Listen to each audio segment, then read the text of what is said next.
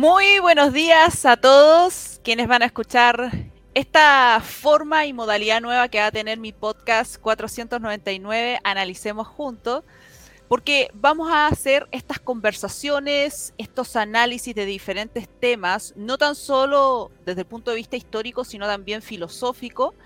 Y hoy tenemos un invitado especial, es Raúl Muñoz, quien es oficial en retiro de la Policía de Investigaciones de Chile, específicamente en su cargo de subprefecto, y además es licenciado en investigación criminalística de todo lo que conforma todo este proceso también de conocimiento, cómo funciona el tema que vamos a ver hoy, y además tiene el grado que recibió en la Academia Nacional de FBI. Así que tenemos aquí a un gran invitado que nos va a ilustrar sobre un tema importante de lo que está ocurriendo en Chile y que tiene que ver con la llamada Agencia Nacional de Inteligencia. Y lo vamos a relacionar con el proceso revolucionario que está teniendo Chile hoy en día. Así que dejo la palabra a este gran invitado que nos va a conversar sobre lo que significa la Agencia Nacional de Inteligencia y además vamos a ir viendo ciertos temas que también están muy relacionados en este gobierno que tenemos hoy en día en Chile. Así que te dejo la palabra, Raúl, para que nos puedas ilustrar sobre todo este tema y vamos a ir conversando. Muchas gracias, gracias primero que todo por la, por la invitación a tu maravilloso proyecto y, este programa de 499 Analicemos. Y la verdad es que me parece muy bueno y me parece muy pertinente el tema de lo que, de lo que pretendemos abordar, porque sin duda que todo lo que, lo que podemos percibir en la actualidad de alguna forma está relacionado con el ámbito de la inteligencia. Y la inteligencia debemos entender que son eh, procesos de, recolección de información y de presentación finalmente de información que sirve para la toma de decisiones. Y en este caso, donde tenemos un gobierno que está eh, presidido obviamente por un presidente, él requiere tomar decisiones sobre la base de la información que aporta en sí el sistema de inteligencia, que está consagrado debidamente a través de una ley que menciona cuáles son los organismos que integran el sistema de inteligencia y entre ellos, dentro de este sistema, está la llamada Agencia Nacional de Inteligencia, que es la llamada ANI, que en el último tiempo, una vez que asumió el presidente Boric, tomó la dirección de esa agencia nacional don Luis Marcó en reemplazo del, del, anterior, ¿cierto? De Jordán, que, de Gustavo Jordán, un almirante en retiro de la Armada, y que hoy en día eh, queda la dirección de esta agencia a cargo de esta persona, Luis Marco. Pero ¿qué es lo trascendente en todo esto? Lo trascendente es que estamos viviendo en Chile una situación política ideológica que no es al azar, no es espontánea como muchas personas pudieron haber creído y lo que se vendió inicialmente desde el 18 de octubre en adelante como una situación espontánea en que Chile estaba eh, solicitando demandas sociales y que esas demandas solamente se podían ver cumplidas a través de una nueva constitución. Bueno, todo eso en realidad es solamente ficción, es una ilusión que se creó a la, a la población, se manejó muy adecuadamente, también desde, desde ciertos aspectos de la inteligencia de determinados grupos políticos que finalmente eh, liderados por el Partido Comunista que finalmente tienen un objetivo y el objetivo es la instauración de un régimen absolutamente distinto al que conocemos en Chile, distinto a lo que Chile tenía hasta el 18 de octubre del 2019 y que permitió que este país se desarrollara y que fuese un país exitoso dentro del contexto latinoamericano y también del mundo. Bueno, los objetivos son distintos porque hay, hay una intención detrás principalmente de, de cambiar el sistema político y económico de Chile y para ello lo que se necesita es la desestabilización. Y todo esto, de cierta forma, eh, requiere de información y evidentemente que en su momento la Agencia Nacional de Inteligencia, así como también los distintos organismos que componen el Sistema Nacional de Inteligencia, entre ellos los organismos de inteligencia de las Fuerzas Armadas y también los organismos de inteligencia de las Fuerzas de Orden y Seguridad, Carabinero y la PDI, también entregaron, ¿cierto? Y recolectaron cierta información que decía relación con todo esto con todo este movimiento revolucionario que eh, comenzó a vivirse a partir del 18 de octubre del 2019.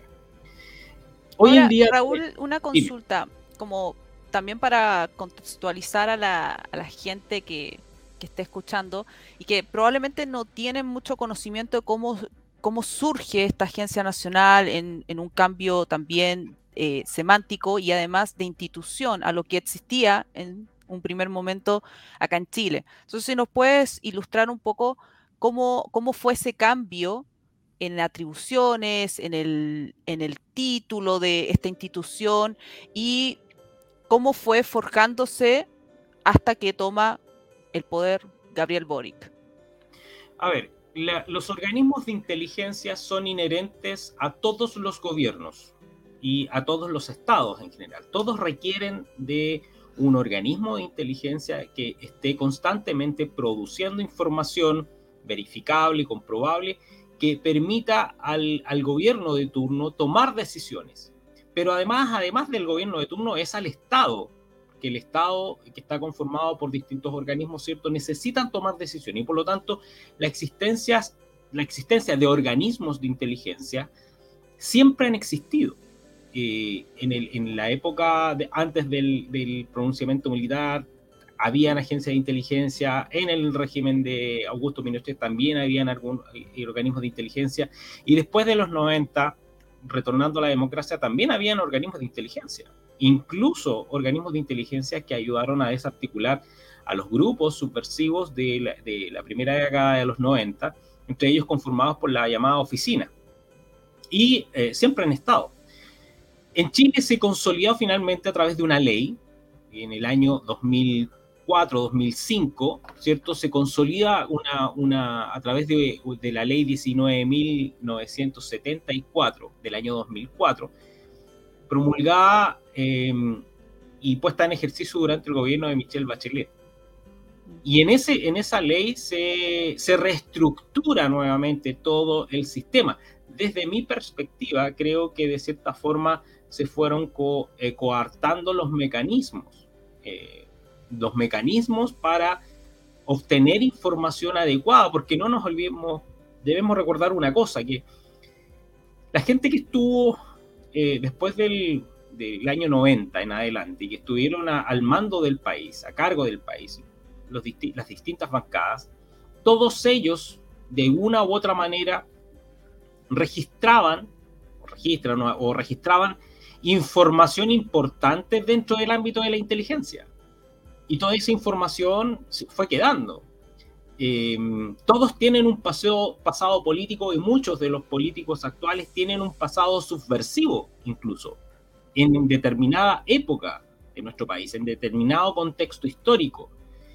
Toda esa información evidentemente que es parte de aspectos de inteligencia que llevan a tomar decisiones.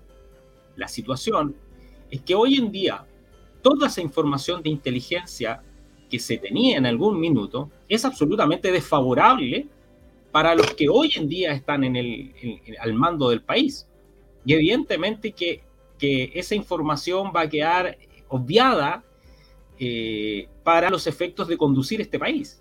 Y la inteligencia va a ir orientada de nuestro lado.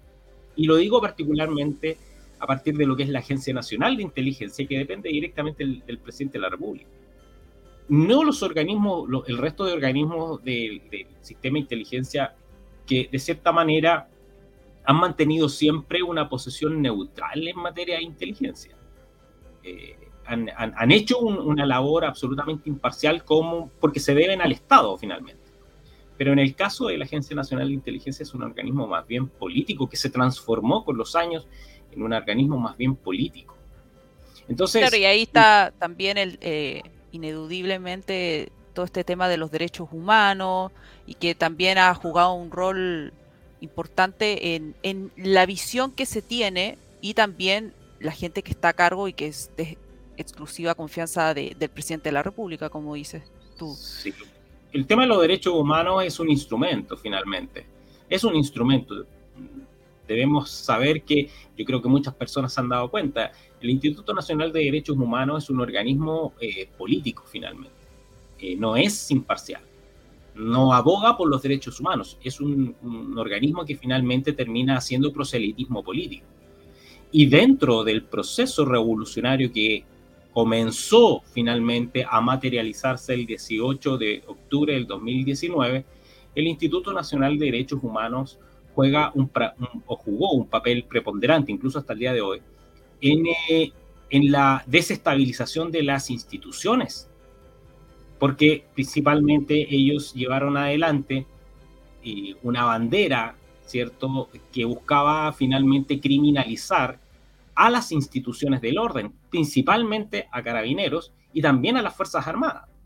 Eh, hay una intención detrás de ello de querer desestabilizar, de deslegitimar, eh, para que en el fondo se pierda de cierta manera, esa autoridad que tiene o que representan las instituciones dentro de la institucionalidad chilena. ¿Y por qué? Porque el objetivo final de este proceso revolucionario es terminar con el modelo chileno y, e implantar un nuevo modelo. Y por eso es que se busca en el fondo que la nueva constitución sea aprobada, porque esa nueva constitución es la que permite entregar el poder absoluto a, las nuevas élites políticas que pretenden finalmente conducir a este país, pero bajo esa mirada de, del, nuevo, del nuevo Chile, el Chile refundado, que no es más que un sistema político económico basado en el marxismo en el neomarxismo y que hoy en día se disfraza finalmente con este eslogan que lleva adelante y que impulsó Cuba de socialismo del siglo XXI, ya de la mano con Venezuela, con Argentina y con países que integran básicamente la órbita latinoamericana como parte de los objetivos que lleva adelante el Foro de Sao Paulo y de la mano, absolutamente de la mano, con la eh, Agenda 2030 que impulsa las Naciones Unidas. Ahora, este concepto también eh, de, Agencia Nacional de Inteligencia en todo este proceso que se vive hoy en día, eh, tiene una vital importancia la refundación que se quiere hacer precisamente de las Fuerzas Armadas poniendo también fin a todo lo que es Carabineros de Chile, Policía de Investigaciones y hablar de ese concepto de policías. ¿Qué, cuál es el, impacto que causaría eso en la sociedad y cuál es la finalidad que tiene precisamente este gobierno por el cual también tiene una avidez por el apruebo de esta nueva constitución? A ver, lo principal eh, que debemos saber es que este proceso revolucionario que, tiene distintos eslogans, refundemos Chile, eh, por una nueva constitución, o, todos los eslogans que de alguna manera eh, son eslóganes propagandísticos mm, para llegar a la masa y a la masa ignorante. Lo digo con ese, con ese título, porque la gente es ignorante muchas veces de los temas políticos e ideológicos que están en curso. Detrás de todo lo que hay hay una intención política e ideológica y, como decía, es, el cambio finalmente del modelo económico y político chileno. Ahora, em, lo que se busca eh, en el fondo con, eh, con, esta nueva constitución, que dicho sea de paso, no están mencionadas ni, ni siquiera individualizadas las instituciones policiales en la nueva constitución, y eso tiene un objetivo. El objetivo es que eh, detrás se advierte que posiblemente pasen a ser o pasen a, estar reducidas a una mínima expresión. ¿Y por qué? Porque estamos viendo que el delito en Chile ha aumentado considerablemente. Eh, hay, hay varios factores que están, que están incrementándose en Chile y que son absolutamente funcionales a la, a la causa, al proceso en sí. Dentro de eso está la delincuencia y el crimen organizado. En Venezuela, si uno, si uno toma como ejemplo eh, lo que ocurrió en Venezuela, los grupos armados en Venezuela comenzaron a tomar posesión de distintos territorios. ¿Qué significa esto? Que en Chile, siguiendo el mismo modelo y con una, con una muy escasa voluntad de querer combatir, por ejemplo, él en el sur eh, a los grupos terroristas que están eh, desolando varios territorios de la zona de la Araucanía y el Bío lo que va a finalmente terminar es que se les va a dar cierta autonomía a esos grupos para que controlen esos territorios. Y en el caso del tren de Aragua, que es uno de los grupos criminales que, que ha ingresado a nuestro país, también son funcionales a los propósitos de a los propósitos políticos que persigue este nuevo régimen. Y por lo tanto, no sería extraño que en el futuro, una vez aprobada la nueva constitución, los distintos territorios en Chile eh, queden reducidos, ¿cierto? Y controlados por determinados grupos criminales que van a tener esa, esa posibilidad de, de controlar en los territorios, pero que van a ser funcionales al nuevo régimen. ¿Por qué? Porque van a controlar la disidencia. Porque debemos recordar que todo este proyecto político está basado en marxismo, y eso es comunismo. Y por lo tanto, para ellos, la, lucha eh, o la imposición del nuevo régimen a través de la vía armadas, para ellos es legítimo. Y por lo tanto, los grupos delincuenciales o grupos armados, para ellos son funcionales y, e históricamente dentro del comunismo han sido parte de un instrumento que utilizan para someter a la población. Por lo tanto, lo que vamos a ver en el futuro, muy probablemente, es que las policías queden reducidas en sus facultades y, en su institucionalidad a, un, em, a, su mínima expresión o con muy pocas facultades de poder incidir en temas de seguridad, pero sí va a haber una explosión mayoritaria de delincuencia y de crimen organizado en Chile porque se les va a permitir finalmente consciente o inconsciente, porque aquí la clase política en general también tiene su responsabilidad, eh, se les va a permitir que puedan operar. Eso es lo grave de este sistema. Esto es lo grave de, este, de esta plantilla que finalmente se está eh, llevando a cabo en Chile y que, como digo, partió el 18 de octubre de, del 2019, hasta con las consecuencias que podemos ver el día de hoy. Ahora, de lo que tú expresas, eh, estamos con, este tema de la delincuencia que prácticamente está desatada y también el tema de inmigración.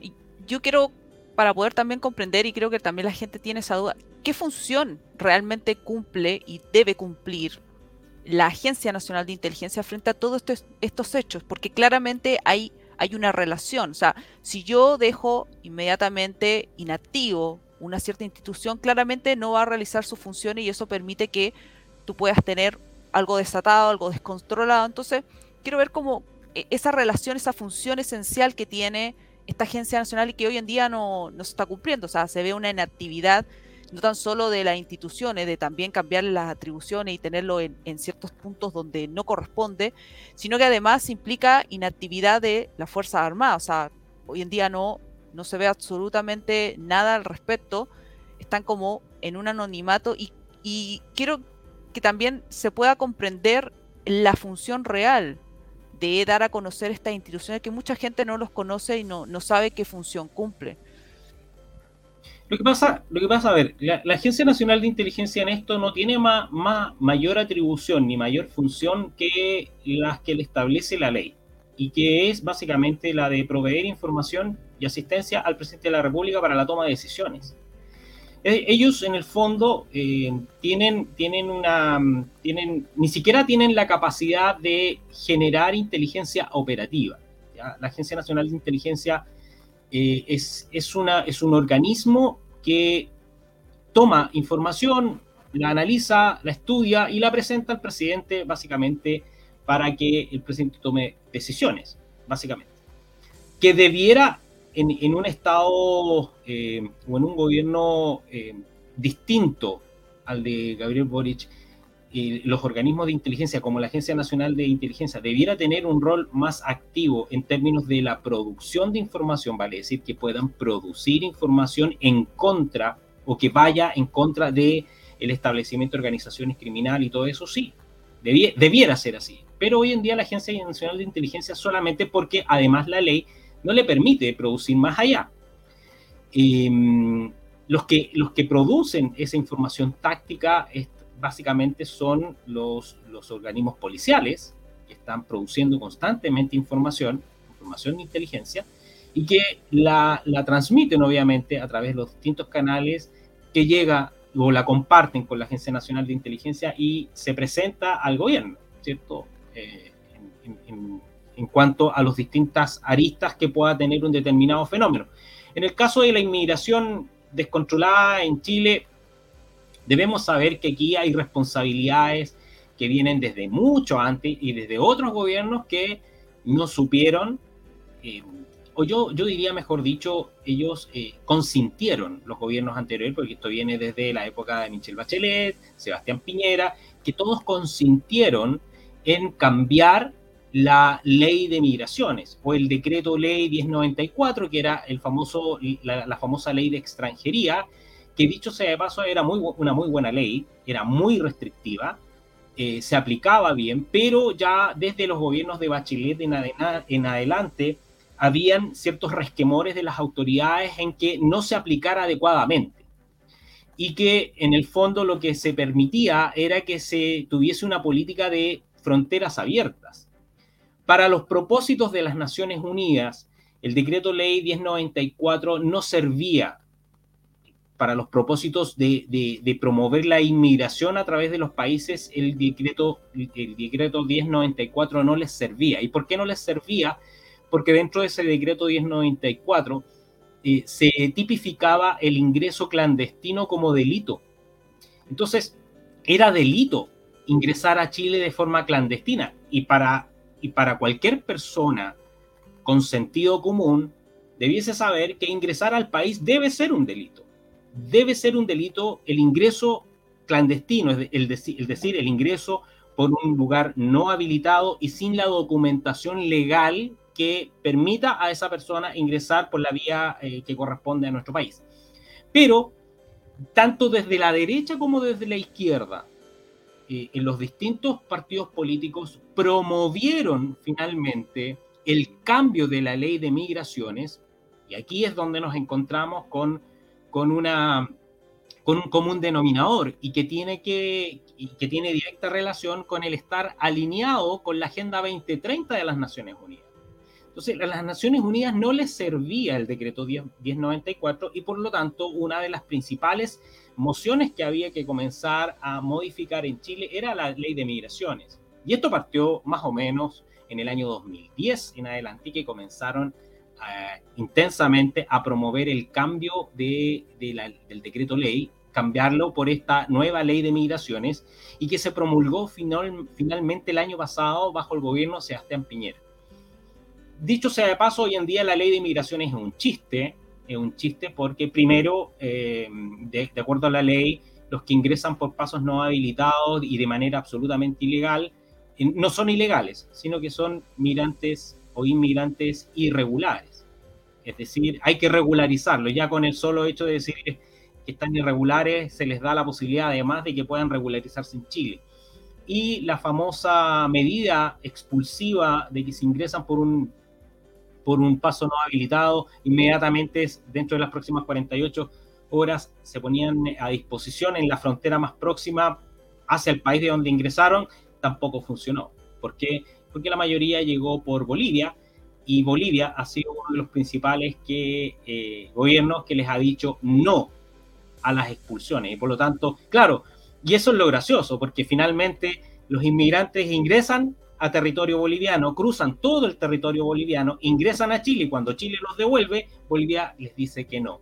Pero Bolivia tampoco les, les prohibió el ingreso a esos inmigrantes en su momento cuando, cuando venían directamente a, a Chile. Entonces, hay, hay elementos dentro de todo esto que estamos conversando, son elementos que, eh, que son absolutamente funcionales para los propósitos que se persigue en Chile y que es básicamente cambiar todo su sistema eh, político económico basado en esta nueva propuesta o en la plantilla que nace desde el Foro de Sao Paulo y que básicamente es un modelo basado en el socialismo del siglo XXI y eso es esencialmente marxismo. Ahora, sí voy a poner una pausa en, ese tema porque creo que ahí vamos a, entrar en, otras cuestiones que han surgido actualmente y que se ha mantenido como un silencio en, el gobierno. Porque cuando tú señalaste el tema de la Agencia Nacional que, que ha tenido un cambio que en realidad hace una constatación de cierta evidencia que entrega, pero ha perdido ciertas atribuciones. Y yo quiero preguntar cómo era mucho antes de la reforma que hizo Michelle Bachelet, lo que se llamaba la DINA, porque quiero ver cuál era el contraste de una y otra en cuanto a esa a eso de recabar información y al mismo tiempo tener mayores facultades para poder operar, porque creo que eso también tiene importancia cuando estamos haciendo este análisis de, en definitiva, también eh, relacionarlos con un subsecretario nombrado recientemente, que es de extrema confianza del presidente de la República, que es precisamente el Partido Comunista. ¿Cuál es la relación también que tiene como subsecretario en, esto de la agencia, o sea, de darle ese, ese impulso y de recabar esa información para entregársela al gobierno?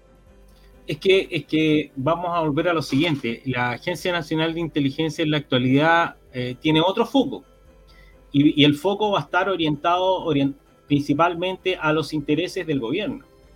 Si antiguamente, por decirlo en sencillo, la, las informaciones en el ámbito de inteligencia era mayoritariamente de, personas que estaban relacionadas a, movimientos subversivos. Y los que están relacionados a movimientos subversivos antiguamente, mayoritariamente pertenecían o tenían vínculos directos con el Partido Comunista, con el Partido Socialista, eh, el MIR, el Frente Patriótico, qué sé yo. Hoy en día esas informaciones o esas, eh, eh, esas categorías ya no tienen esa relevancia. ¿Por qué? Porque la, actual agencia de inteligencia tiene, va, a va, a tener que ser funcionar a los propósitos del, gobierno actual. evidentemente que se, se, se señala informalmente que se va a buscar que la Agencia Nacional de Inteligencia tenga más, más operatividad. Eh, ¿Qué significa eso? Que antiguamente los organismos de inteligencia que precedieron a la ANI tenían eh, la, facultad muchas veces de producir información operativa en algunos casos y de, y de, ser, y de ser un complemento absoluto con el resto de, instituciones o de organismos de inteligencia de las otras instituciones, de, conformando en sí un sistema nacional de inteligencia que, que fuera propio del Estado. Pero en la actualidad eh, la verdad es que no, sé cómo va, cómo se va a relacionar ahora, cuando en realidad eh, están, estamos al otro lado. Eh, ¿Cómo lo quiero decir? antiguamente el foco justamente de la inteligencia era, eran miembros de los grupos subversivos. Hoy en día gran parte de, los, personas que eran de miembros subversivos, hoy en día son, son gobiernos entonces, eh, ¿dónde, cómo, cómo, cómo, hacemos, cómo relacionamos eso ahora? ¿Cómo hacemos coordinar a, los organismos de inteligencia con aquellos con aquellas personas que en su momento fueron investigadas? Pues, si, si hay que entender eso, si el mismo Gabriel Boric en su momento también fue foco de, de, de ser sujeto de interés en el ámbito de la inteligencia. ¿Por qué? Porque era quien estaba movilizando a los estudiantes. Los estudiantes dejaron la escoba varias veces, había movilizaciones, marchas. No todas las marchas eran pacíficas, la gran mayoría de las marchas promovidas por la izquierda, todas terminan en destrozos, o gran parte de esas marchas terminaban en destrozos. Y eso produce, lleva o llevaba a los organismos de, la, de las distintas instituciones a producir inteligencia y a tomar decisiones sobre la base de eso al gobierno que estaba en la época. Hoy en día, toda esa información, eh, no sé cómo, cómo la van a tratar, porque finalmente van a estar investigando a los mismos de su, de su lado político. No sé si me entiende. Hmm. Entonces, hoy en día la, Agencia Nacional de Inteligencia, eh, si bien es cierto, no tiene mayores facultades que las que le otorga la ley, y la ley del 2004 fue, fue bien reduccionista en su momento con respecto a eso, sí estableció mecanismos legales para obtener y, generar ciertos procedimientos en, la obtención de información, sobre todo en cuanto a lo que, a lo que es la, la canalización de, de, actividades que estén eh, vinculadas con procesos judiciales, etcétera. Hay todo un mecanismo que establece la ley de inteligencia pero en la actualidad no sé cómo va a no, no, no, no, logro imaginarme cómo van a funcionar los organismos de inteligencia que componen el Sistema Nacional de Inteligencia para poder entregar una, una información plausible al gobierno, sabiendo que en el fondo el gobierno eh, detrás de él tiene a un, a un, eh, a un direccionador, a alguien que lo está guiando y que se llama Partido Comunista de Chile. Y que en el fondo eh, muchas de las informaciones que se pueden producir en el ámbito de la inteligencia afectan necesariamente al Partido Comunista porque son los que han llevado adelante este proceso, este proceso revolucionario. Eh, es complicado. Hoy en día ese escenario está muy complejo para, para las instituciones que conforman el Sistema Nacional de Inteligencia. Ahora, esta agencia eh, Nacional de Inteligencia, tomando en cuenta también la, toda la reducción que ha tenido en sus, en sus atribuciones. Tú mencionaste el tema de mecanismos legales para poder recabar información sobre ciertas situaciones. ¿Esas incluiría el tema que ocurrió sobre el avión iraní venezolano? ¿En qué sentido? En el sentido de todo este proceso que, que en realidad salió a la luz en la prensa y que el gobierno no, supo dar explicación. Y sucede este hecho de, este avión que comienza a, verse cercano aquí en Chile y que hubo un desconocimiento con respecto a, las, a la función que estaba cumpliendo y qué realmente hacía y que efectivamente eh, eh, tenía como intención cuando estuvo acá y también estuvo en Argentina. Entonces, hay todo un tema también de, conocer quizás ciertos, ciertos tecnicismos de, propio de la, aeronáutica, pero me interesaría ver si eh, hay una conexión y en la cual también lisillanamente no, no se va a tomar el caso, porque de hecho vimos también las declaraciones que hizo la ministra del Interior al respecto, que no existe antecedente y por lo tanto quedó ahí el tema. Pero creo que eso también es muy importante porque tiene que ver con este proceso revolucionario y las cosas que están sucediendo y que se ha mantenido ese silencio también por la prensa. Entonces, cuando hablamos de esta Agencia Nacional de Inteligencia, en definitiva, queremos ver más allá, queremos ver, eh, bueno, tenemos a una institución que está completamente inactiva, tenemos instituciones como las Fuerzas Armadas, Carabineros de Chile, Policía de Investigaciones, que están como limitadas en lo que a mí me convenga, usted me informa.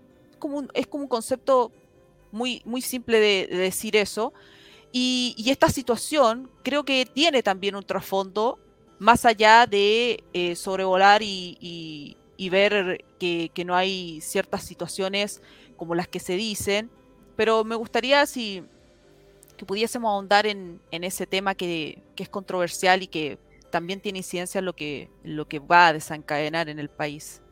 A ver, desde el punto de vista de la inteligencia, eh, lo principal que hay que saber es que eh, no toda la información que sale en la prensa eh, es lo que tiene la, Agencia Nacional o, el sistema en sí de inteligencia. O sea, la inteligencia sí es mucho más amplia y lo que pueda salir en la prensa a veces eh, es bastante acotado en realidad y a veces las agencias o los organismos de inteligencia, tanto de las Fuerzas Armadas como de, orden y seguridad, es mucho más amplio y hay, hay, hay, toda una estructura, qué sé yo, detrás de eso. Em, con respecto al, tema del avión iraní, hay que entender lo siguiente. Eh, el, el, avión Conviasa, que es una, una, agencia, o sea, es una aerolínea venezolana y cuya aeronave tiene un pasado con, con el gobierno iraní. No se sabe si, se, la, si se, se, lo vendieron o está en arriendo, no sabemos. Pero claramente hay una relación con Venezuela, con Irán, y eso eh, desde el punto de vista del análisis de la información para los propósitos de la seguridad nacional en Chile debiese ser siempre una alerta. ¿Y por qué? Porque Chile, desde el punto de vista estratégico, tiene relaciones importantes eh, a nivel internacional que lo han llevado a ser el, el, país exitoso que era, por lo menos hasta antes del 18 de octubre, y que es las relaciones con Estados Unidos. Cualquier relación indirecta que Chile pueda estar estableciendo a nivel, eh, eh, digamos, de, nivel comercial o cualquier otra relación que conduzca finalmente a países como Irán, eh, concebidos por Estados Unidos como un país o un estado de terrorismo, que promueve el terrorismo, que financia el terrorismo, nos puede afectar como país. Y es ahí donde está finalmente la labor de los organismos de inteligencia de poder presentarle al presidente de la República las inconveniencias de tener en suelo chileno a un avión que está vinculado primero con el gobierno de el, gobierno ilegítimo de, de, Nicolás Maduro, que claramente ha sido una eh, catalogada como una narcodictadura en el cono en el cono sur que es un, país que ha estado impulsando las llamadas brisas bolivarianas, y esas brisas bolivarianas tienen que ver con la desestabilización de las democracias. Entonces, si en, a ver, un presidente en su sano juicio que realmente quiere el desarrollo y, la aspiración de que Chile, de que a Chile le vaya bien, lo primero que tendría que hacer es evitar ese tipo de conexiones con países como Venezuela, como Cuba y por supuesto con Irán, porque son países que de cierta forma tienen vínculos directos, ya sea con el crimen organizado o con el terrorismo. Entonces, la avenida del avión, de este avión que aterrizó, que, aterrizó y estuvo en Chile eh, más o menos como seis veces vino a Chile esa aeronave, eh, o, la, aerolínea con distintas aeronaves, eh, nos puede traer complicaciones a nivel político estratégico, pero con países con los cuales no debiéramos tener inconvenientes, como Estados Unidos. Finalmente, si nos remontamos a la historia, eh, esto mismo ocurrió en el año 70, cuando Salvador Allende comenzó a estrechar vínculos con la eh, Unión de Repúblicas Socialistas Soviéticas y comenzó a recibir eh, aportes en dineros de, la, de, la, de la Unión Soviética digamos, porque le estaban haciendo la guerra, estábamos en un periodo de guerra fría, ¿cierto? La guerra a Estados Unidos.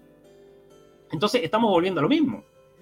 Eh, hay, entonces, este tema del avión iraní eh, es un tema complejo porque el gobierno tendría que haber adoptado una posición y claramente cuando tenemos un presidente de la República que en su momento alabó la labor de Chávez, alabó el proceso revolucionario de Chávez, eh, alabó todo lo que, lo que se ha llevado adelante eh, en, Venezuela y que muy someramente ha condenado quizás las violaciones a los derechos humanos eh, de Nicolás Maduro en Venezuela, nos debe llevar a pensar que este gobierno tiene una tendencia político-ideológica que está más cercana de Venezuela, de Irán, incluso de China, que de Estados Unidos.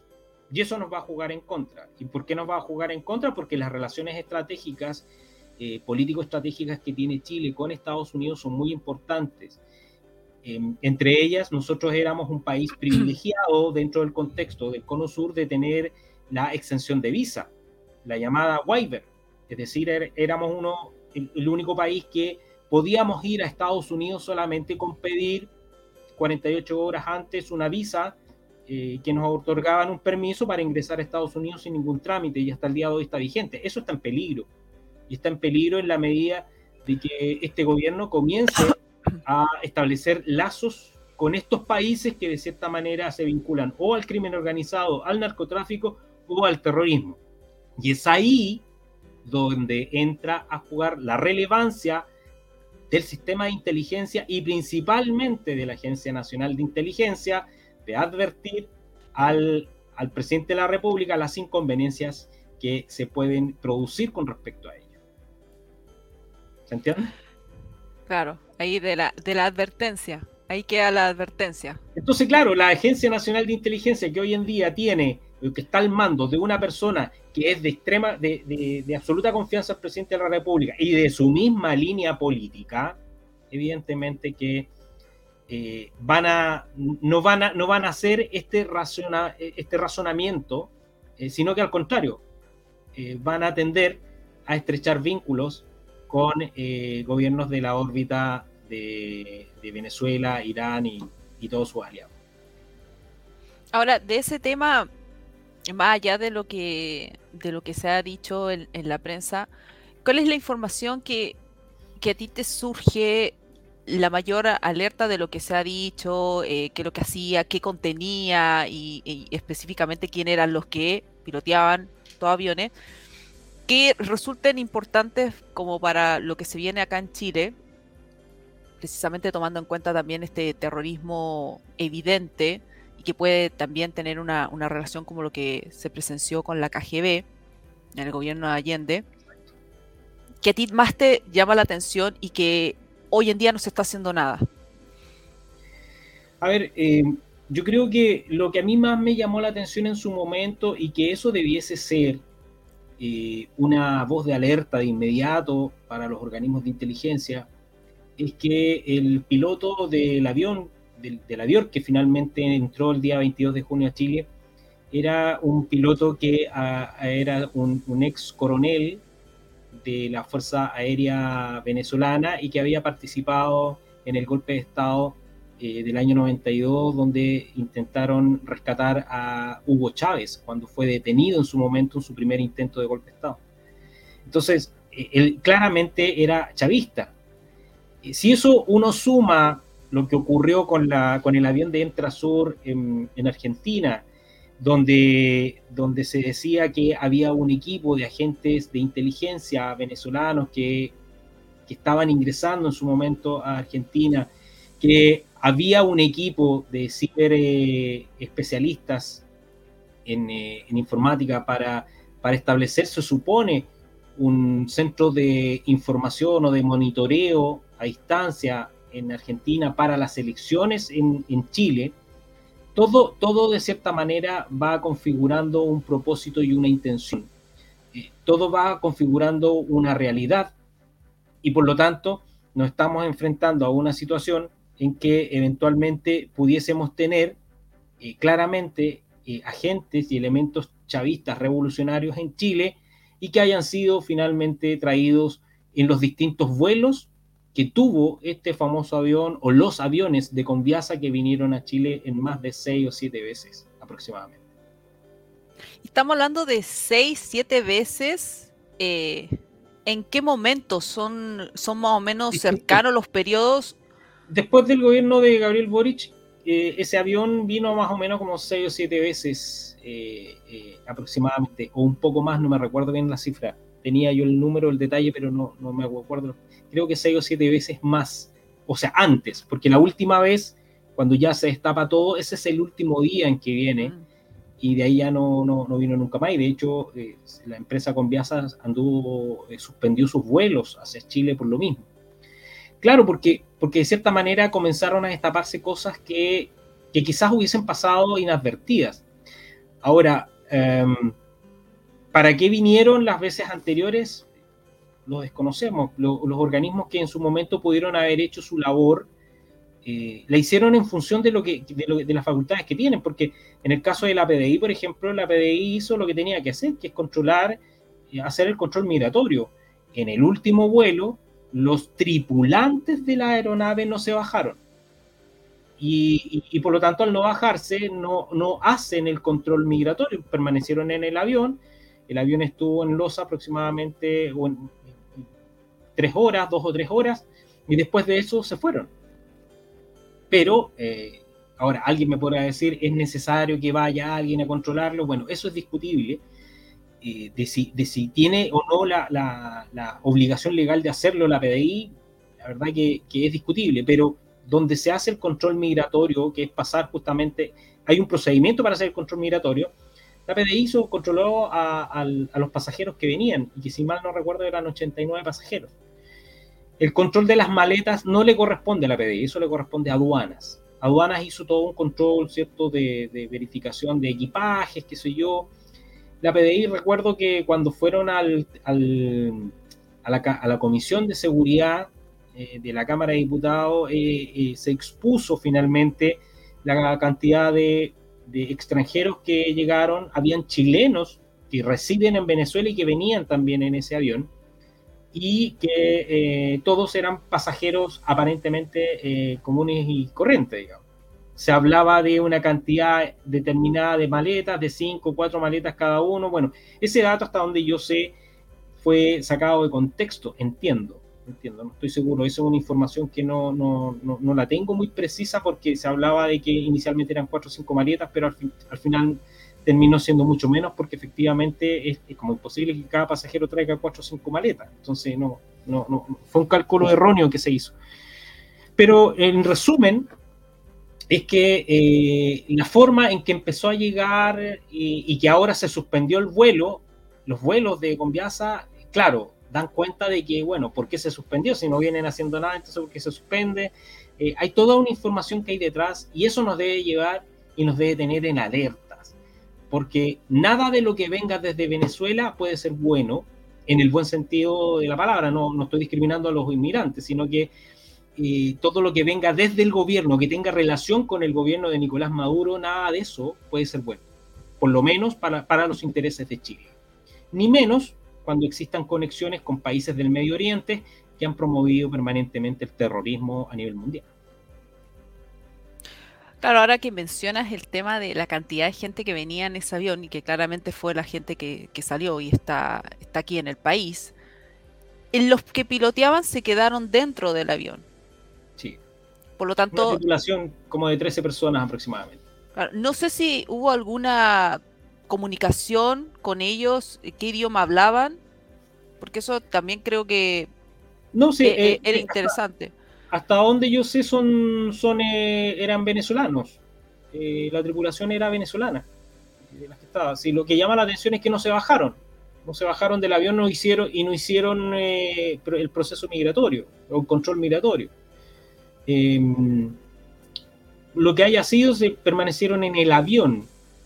¿Por qué permanecieron en el avión? Bueno, no sé si dentro de, los aspectos aeronáuticos será normal que la gente permanezca en el avión, hasta donde yo sé, los aviones que vienen por vuelos cortos, eh, toda la tripulación se baja y hace proceso de chequeo y, y hacen cambio de tripulación.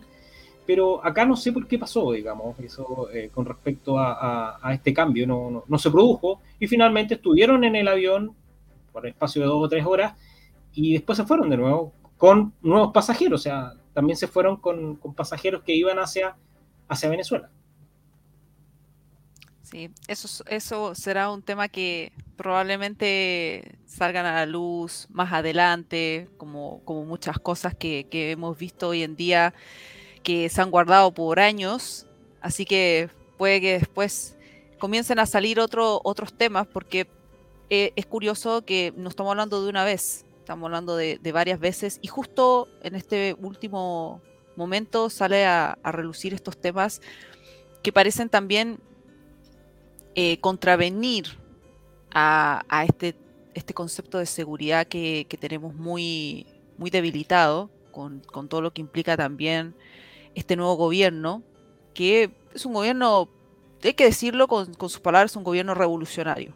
Entonces, claramente que eso también explica el refundar estas instituciones, el cambiarle las atribuciones y dejarlos en otros sectores cuando tenemos las Fuerzas Armadas que tienen, por sobre todas las cosas, una capacidad mayor para poder también velar por la soberanía. Eso es lo que está también eh, muy, muy en boga eh, con respecto al texto oficial de la nueva constitución. O sea, el debilitamiento de soberanía lleva de la mano este concepto de seguridad, tanto interiormente como ciudadano como exteriormente a través de estados. Eso también puede traer controversias eh, para los efectos de eh, otorgar, por ejemplo, la salida a mar a Bolivia, y eso implicaría también contravenir a la soberanía. Entonces, la pregunta que uno se hace es, ¿qué, qué va a suceder? ¿Quién nos va a poder aportar esa seguridad al respecto? Así que agradecerte por... Encantado. No, encantado, encantado de estar acá y, de haber contribuido en algo, digamos, al despeje de ciertas dudas. Eh, este tema de, lo que es en sí la inteligencia en general para los gobiernos, todos los estados necesitan inteligencia, siempre ha sido controvertido, siempre tiene distintos enfoques, puntos A y puntos B, eh, pero es necesaria. Es necesario contar con, información que constantemente eh, apoyan a los gobiernos para la toma de decisiones entonces, lo complejo es que hoy día tenemos un gobierno distinto. Hoy día tenemos un gobierno marxista, básicamente, eh, basado en, sus, políticas y sus ideas provienen del marxismo, sobre todo cuando sabemos que está el Partido Comunista detrás. Entonces, lo, lo complicado para nuestro país, que ha vivido siempre un sistema y que lo llevó al éxito finalmente a través de un sistema capitalista eh, que lo, lo, destacó durante 30 años, que redujo la, la pobreza de un 38 a un 8% en 30 años, claramente eh, era un modelo exitoso y hoy en día nos quieren eh, imponer un modelo que ha fracasado eh, por, por, décadas en, en, el mundo y que por lo demás ha sometido a diferentes pueblos por la vía de la ellos por la vía digamos de la violación de los derechos humanos ellos que han levantado tanto la bandera de, los derechos humanos y la violación de derechos humanos, bueno, son, son los principales que van a violar derechos humanos el día de mañana cuando eh, existan disidencias que no estén de acuerdo con eh, la nueva forma de operar. Por eso que es importante la decisión que próximamente en Chile se va a tomar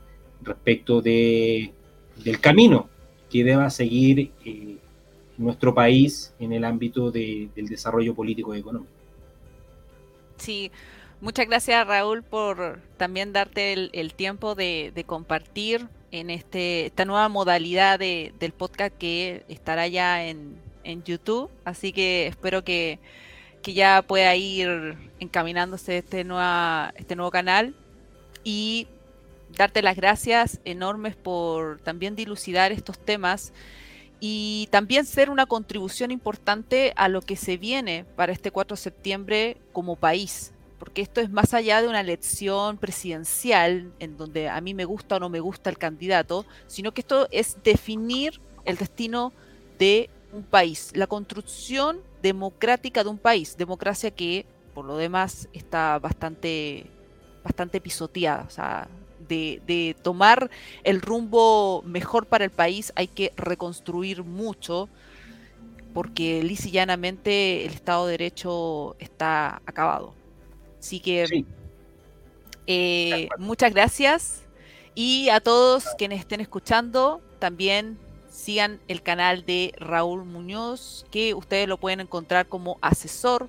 Asesor Muñoz. Claro, y ahí tiene varios temas relacionados con el área que es de él, de criminalística, además tiene su página web, ¿cierto? Sí.